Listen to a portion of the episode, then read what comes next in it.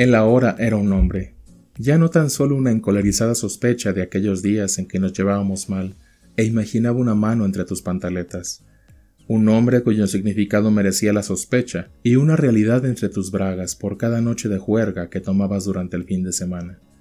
Un hombre cuyo nombre amotinó mi mente, mientras su tibio relente resbalaba entre tus piernas abatidas. Fragmento de mi novela Tejado Rojo.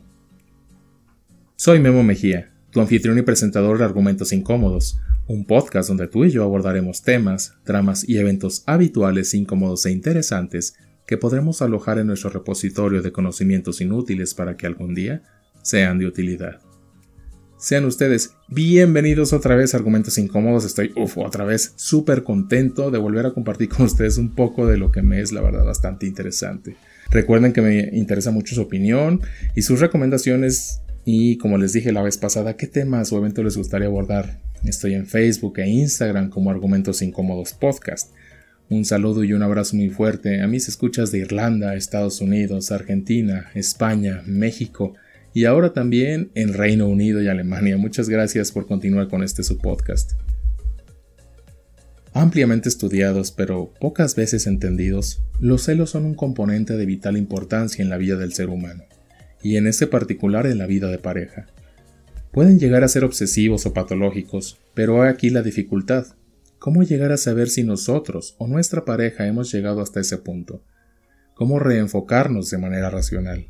Algunos autores en el ámbito de la psicología defienden que los celos son universales, que existen en casi todas las culturas e incluso en relaciones no románticas.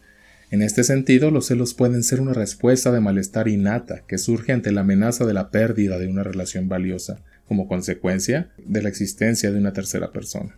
En cambio, para otros, los celos son un producto de la socialización que en algunas culturas no aparecen, siendo más propios de las sociedades que defienden la exclusividad y la posesividad en ciertas relaciones. De hecho, existen sociedades poligámicas que fortalecen esta idea. Pero vaya, estamos en una sociedad occidental de exclusividad y pertenencia, así que tomaremos la versión de la universalidad de los celos. Los celos son un fenómeno cognitivo, psicológico y social que se fundamenta en las ideas respecto a la manera de actuar de las personas, las cuales están determinadas por las normas culturales, así como por las motivaciones personales. A pesar de ser considerados como negativos, los celos cumplen algunas funciones que pueden verse como favorables para el sujeto, pues permiten que los individuos mantengan, protejan o restauren los lazos sociales frente a las amenazas que atentan contra el individuo o la relación. Establecer el límite entre los celos normales y los celos patológicos no es una tarea fácil, debido a que los celos son una emoción compleja que genera inseguridad en la persona por el temor a perder su pareja. Los celos patológicos se caracterizan por un sentimiento de angustia excesiva e irracional sobre la posible infidelidad de la pareja, que genera un intento malestar emocional que conlleva a la persona a realizar conductas compulsivas con el fin de comprobar las sospechas frente a su relación. En términos de las diferencias sexuales, se ha encontrado que los varones reaccionan en mayor medida ante la infidelidad sexual potencial, mientras que las mujeres son más sensibles ante la posible pérdida de atención y de recursos emocionales. Cuando se ha formado un estilo de apego con tinta inseguro y esto se vincula a sentimientos de duda o temor en una relación, se desarrollan relaciones inestables, ansiosas, aprensivas que favorecen los celos y la presencia de amores preocupados, inquietos, y pendientes de su objeto de amor en formas dependientes o adictivas. Los celos se suman a diversas emociones como la tristeza, la sensación de abandono, dudas sobre la infidelidad del otro, amor propio herido, incertidumbre, odio hacia quien nos arrebata el cariño de ese otro, deseos de venganza, solo por nombrar algunos. De esta forma es que los celos nunca se despliegan sin estar acompañados de otras emociones. Estas otras emociones van y vienen con mayor o menor intensidad. Pero ¿de dónde vienen los celos? En este apartado me voy a abocar en el talante psicoanalítico.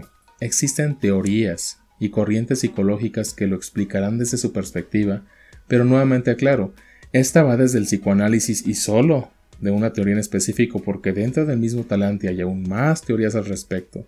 Los axiomas del psicoanálisis son muy amplios en cuanto a la explicación de un fenómeno psíquico o uno social. Bueno, El sentimiento inicial del recién nacido de ser uno con la madre se transforma luego en un impulso de posesión amorosa que la considera de su absoluta propiedad, al tiempo en que está seguro de ser el único en su corazón y en sus pensamientos. Es por esa razón que descubrir que hay otro y que ese otro es motivo de interés para la madre le resulta intolerable, desastroso, además de que le impone desde muy temprana edad la enorme tarea de solucionar una pasión que sobrepasa las posibilidades con las cuales cuenta para resolver un conflicto de esta naturaleza. ¿Cómo va a saber el infante qué hacer con el odio que le despierta el enemigo recién descubierto? ¿Cómo va a saber qué hacer con el sentimiento de incertidumbre que le despierta sentirse amenazado en el único territorio conocido? Esto le obliga a llevar a cabo una serie de maniobras con mejor o peor suerte, dependiendo del soporte directo que reciba de la madre, y de esa manera va construyendo el destino de sus relaciones a futuro, porque este conflicto deja huellas tan profundas que bien pueden descubrirse en el transformo de sus fracasos futuros en la relación con sus pares, o pueden estar en la base de la dificultad de tener pareja, o bien incluso formar parte de tendencias autodestructivas de manera insospechada.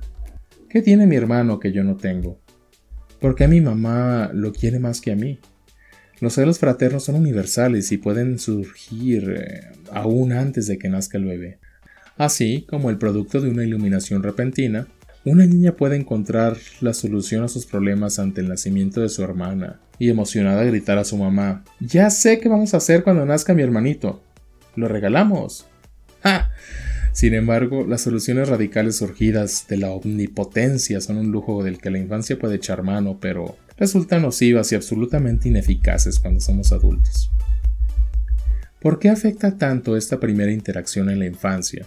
Hay que tratar de comprender cómo el apego parental influye en la construcción de las redes románticas, darnos cuenta de la necesidad humana universal de formar vínculos afectivos estrechos hacia los cuales recurrir en momentos de sufrimiento o estrés. Existe una teoría, llamada teoría del apego, y fue desarrollada por John Bowlby, plantea el efecto que producen las experiencias tempranas y la relación de la primera figura vincular en el desarrollo del niño. ¿Cuál es el primer vínculo? Pues se supondría que la madre. Estos primeros vínculos son de crucial importancia en la vida, ya que estos pueden ser determinantes en el establecimiento de relaciones personales posteriores. Los niños internalizan las experiencias con sus padres o cuidadores, en donde el apego temprano actúa en función de la seguridad que se tenga de la presencia de la figura de apego en momentos de crucial necesidad, en momentos de búsqueda de apoyo y de protección. En esta etapa, el apego genera conductas en el niño cuya finalidad es defender y proteger las relaciones afectivas de las amenazas e influencias negativas externas. La teoría propone que el ser humano por lo general, encuentra una figura de apego con su cuidador principal, que en este caso, para fines prácticos diremos que la mamá, y que ante una eventual separación, el niño reacciona afectivamente, generándose cambios en su comportamiento que se manifiestan en llanto, enojo o miedo. Y este patrón se refleja en tres etapas. Inicialmente, ante la separación, el niño manifiesta queja, si el alejamiento persiste, la sensación inicial se transforma en desesperanza y finalmente en desapego. Mira, durante la niñez, la conducta de apego se mantiene con su cuidador primario o su madre, especialmente en la etapa preescolar, resaltada por la necesidad del vínculo con la madre. Posteriormente, inicia un proceso de socialización en el cual la presencia de la madre ya no es imprescindible para el desarrollo de sus actividades diarias. En esta etapa, esas otras personas con quienes establecen los vínculos de apego son los amigos o los pares. Por último, durante la fase adulta, las conductas de apego de la niñez persisten, ya que éstas son sustituidas por aquellas derivadas de roles laborales, familiares y sociales que desarrolla la persona. El vínculo fundamental de apego para el niño es, como ya los había mencionado antes, el que se establece con la mamá. Esto es bien importante, por eso lo menciono otra vez y muy seguido. Este vínculo determina el tipo de relaciones que se forman con otras personas, así como sus habilidades sociales en el futuro. En definitiva, si en la niñez se establece un vínculo de apego seguro con el principal cuidador, con la madre, se fomenta una mejor relación de pareja en la adultez, ya que esta conexión genera beneficios de cuidado y de apoyo con otros. Asimismo, la construcción temprana de relaciones entre padres e hijos apoya significativamente en sus relaciones futuras. Por eso, las personas con apego seguro refieren mayor satisfacción en sus relaciones de pareja porque, aun con los altibajos que se presentan, se mantienen estables a largo plazo. Existen en este talante tres tipos de apego, seguro, evitativo y ambivalente. El apego seguro se basa en la presencia de la madre. Es ella quien provee al niño el apoyo necesario en cuanto a su conducta exploratoria. En ausencia de la madre, la conducta exploratoria disminuye, provocando desconsuelo en el niño. Esta situación se revierte cuando la madre retorna y se evita con su presencia permanente. El apego ambivalente se caracteriza por una baja confianza exploratoria por parte del niño en presencia de la madre. Hay inseguridad y aprensión por la presencia materna y ante su ausencia, el desconsuelo y ansiedad son muy pronunciados. A su regreso el niño muestra reacciones ambivalentes, expresadas con el deseo de tenerla cerca, y al mismo tiempo en el impulso a rechazarla, volcándose de manera amigable ante el extraño. Además, se muestran inconsolables frente a la separación de la madre. Por último, el apego evitativo se caracteriza por una actitud de indiferencia ante la presencia de la madre. Incluso si ésta está cerca, el niño la repele. Este estilo de apego genera niños pasivos e indiferentes. Así, los diferentes estilos de apego permanecen en el tiempo y están marcados por las experiencias vividas en la infancia, reflejándose en las relaciones románticas, de tal manera que el amor que se manifiesta en pareja está influenciado por dicho estilo.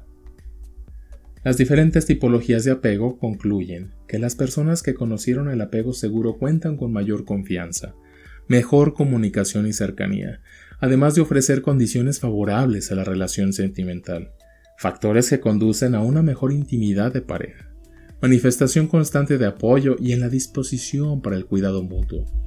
Las personas con apego seguro tienen unas relaciones interpersonales más placenteras y positivas, basadas en la confianza, la comprensión y en una mejor disposición para la resolución de conflictos. El apego inseguro, en su caso, promueve vínculos conflictivos, relaciones de poca duración, con inestabilidad emocional e insatisfacción de pareja. En este tipo de apego se genera una menor disposición para el cuidado mutuo, una visión pesimista en cuanto al apoyo percibido, generando altos niveles de insatisfacción. El apego evitativo refiere a las personas que desconfían de los miembros de su familia, muestran rechazo e indiferencia a solo que representan estos miembros y tienen pocos recuerdos del pasado.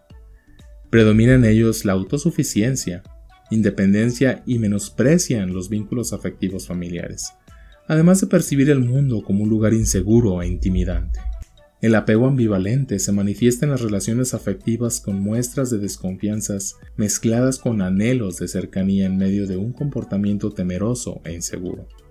La inseguridad, el conflicto y la carencia en la posibilidad de disfrute de las relaciones o vínculos afectivos con otros. Al poseer disgusto o miedo de interactuar se van generando en las relaciones románticas dinámicas muy dañinas en donde los celos, la preocupación excesiva por el otro y el malestar en general acechan.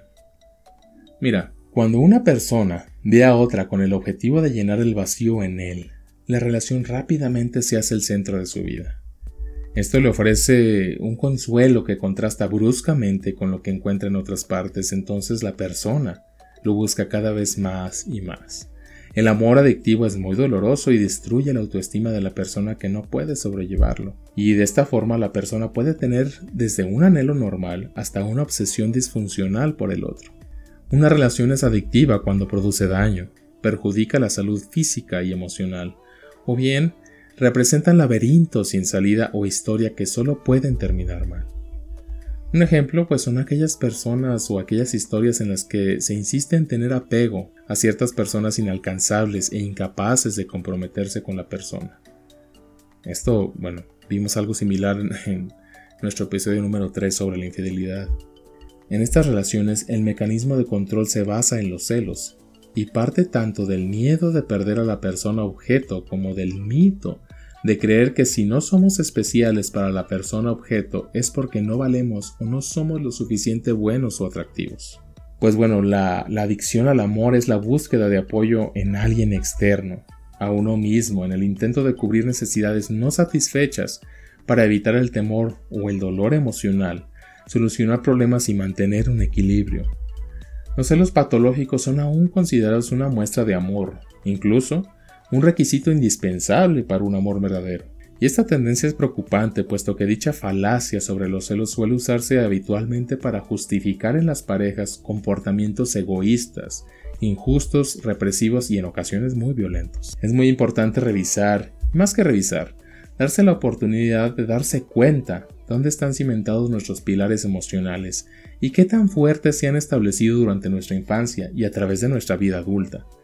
Podremos determinar dónde estamos sostenidos y, más importante, de qué forma estamos sostenidos para ser consciente del comportamiento que estamos llevando en una relación de pareja. Porque en cualquiera de los dos lados que nos encontremos, el celado o el celoso, si hay sufrimiento, hay un problema. El amor sano y constructivo no acepta ni exige una absorción por el otro, sino que espera compartir estas experiencias que amplíen las posibilidades de desarrollo personal. No sobreidealiza ni acepta incondicionalmente, sino que pretende una relación de mutua ayuda y ajuste. No provoca dolor ni incertidumbre, sino una intensificación de la alegría de vivir. Cuando realmente se ama, el otro no es imprescindible, aunque sí muy importante. Se puede existir sin él, pero se prefiere hacerlo junto a él. Gracias por escuchar argumentos incómodos. Si han disfrutado, compartan con sus amigos, su familia, el perro, y sigan el programa en las plataformas de Spotify, Anchor, Google Podcast, Breaker o en su plataforma favorita de podcast. Pueden seguirme en redes sociales como Argumentos Incómodos Podcast, todo junto, en Instagram y en Facebook. Y recuerden, los conocimientos inútiles no son más que herramientas que aún no hemos aprendido a utilizar.